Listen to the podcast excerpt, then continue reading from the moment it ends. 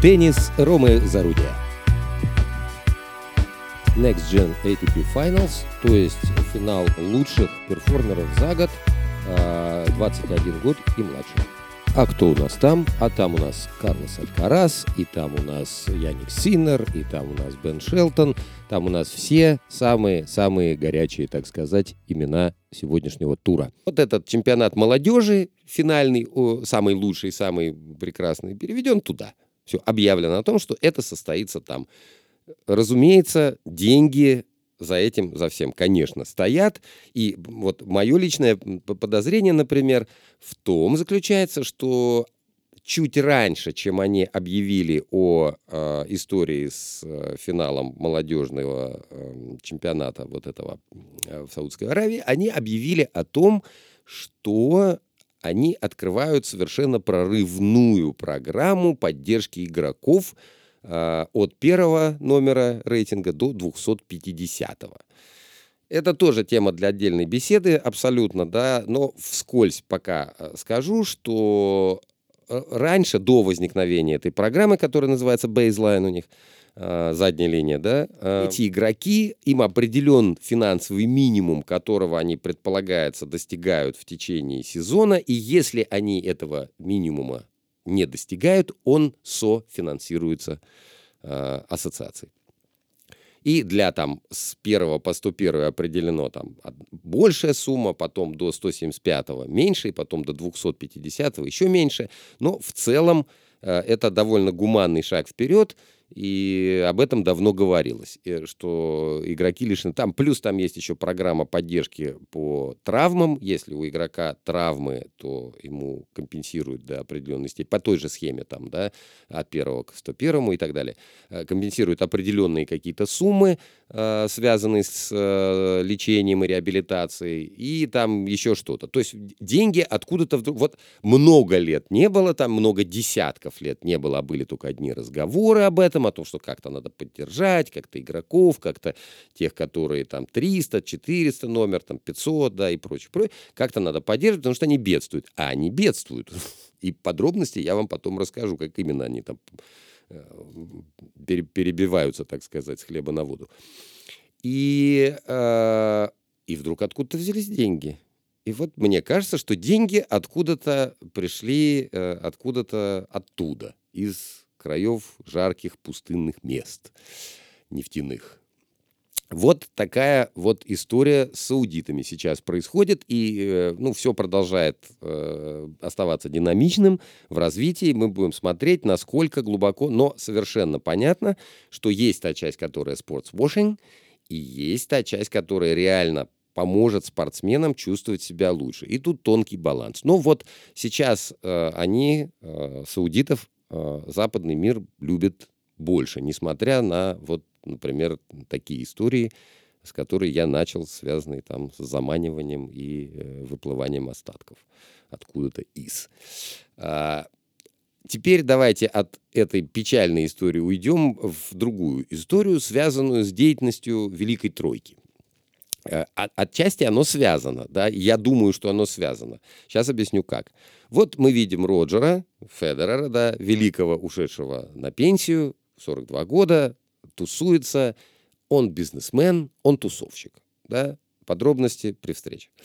Вот мы видим Рафаэль Шалча Надаля, который э, это спортсмен, боец, бык, и он весь про спорт, он как бы не про тусовки он не, не, не супер публичный э, в этом смысле человек. Он по работе. И вот по работе он себе построил академию, он вкладывает деньги в отельные сети. Он вот сюда. Про спорт. И непосредственно связанный с, с ним бизнес. И про наставничество, да, что очень важно.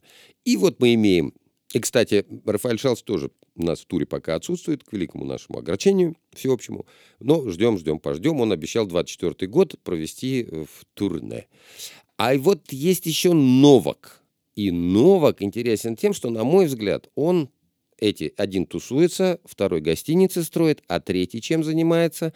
Он много чем занимается, а этот, на мой взгляд, идет политику. И я думаю, что в какой-то момент, я не исключаю, что мы увидим его там, ну, это может быть не скоро, баллотирующимся на пост президента Сербии. Я так думаю. Это как минимум. А, что он для этого делает, на мой взгляд? Как выглядит его а, политическая направленность? Он пару лет назад создал, по сути, это то, что он создал, называется PTPA, Professional Tennis Player Association, и это, по сути, профсоюз игроков. Он заявляет, что он настрадался, мол, сам некогда, прекрасно знает, как устроена жизнь тура и игроков в туре, и устроена она за пределами первой сотни неважнецкий ни с финансовой точки зрения, ни с точки зрения менеджмента всей деятельности профессионала. Очень сложно. Выживают, да. Многие вынуждены работать параллельно, что забирает время у тренировочного процесса, э, отдаляет цель э, от специалиста. И вот он решил это дело исправить. Он говорит о том, что он много лет сидел в совете игроков при ATP, но изнутри эту историю нельзя поправить. То есть игроков изнутри, будучи производным этой структуры, этот совет игроков не оказывает ни в состоянии влиять на принятие решений по э, качеству жизни игроков. Не слышат их, их игнорируют. Э, это мы сейчас вообще только про мужской тур говорим. Женский тур — это вообще отдельная совершенно история WTA. Что там происходит, э, это очень сложно понять. Опять можно отдалиться, да, что теннис очень сложно устроен сам по себе, как бы governing bodies, да, то есть э, управляющие структуры теннисом, они разбросаны, нет единого ничего. То есть там есть мужской тур отдельно со своим управлением, там есть э, женский тур со своим управлением, там есть э, ITF, это Международная федерация тенниса, которая представляет теннис в Международном олимпийском комитете и отвечает за низовые турниры, не туровые. И за, под ее патронатом этой организации идут э, большие шлемы, главные четыре турнира. И при этом у этих турниров есть свое руководство, и самые главные э, там это местные Э, ассоциации теннисные, это они определяют, как и что там будет, и кому что давать, кому сколько давать и так далее. И вот, э, и вот Новак делает еще, пытается создать еще одну структуру, которая может оказать влияние и, скорее всего, окажет, потому что они довольно быстро набирают туда игроков вербует. Хотя существует, как писали где-то вскользь как-то кто-то, э, некий негласный запрет на то, чтобы вступать в ассоциацию вот эту Новака. Да? В ATP, в мужском туре к этому относятся с неодобрением. И, конечно, многие, я думаю, в размышлениях находятся, но, опять-таки, эти люди прекрасно понимают, что а травма, а как восстанавливаться, а время уходит, а та та та та та та та та а там, а где там пенсия. Они же self-employment, они самозанятые. Все игроки в туре, у них до момента вот возникновения Новака, который сейчас говорит, давайте объединимся и будем решать свои проблемы сообща, они самозанятые, они, их работодатель это ATP и WTA, женские и мужские туры, и сами они при этом тоже э, работодатели для своих команд, для своих тренеров, для своих физио, э, врачей, так скажем, физиотерапевтов, вернее, которые их сопровождают, и там еще кого-то. Вот какая история. То есть Новак идет э, туда, где он может оказать давление. Он привлек к этому специалистов э, высокого класса в менеджмент. Он привлекает профессионалов из э, менеджмента спорта, да, из Соединенных Штатов.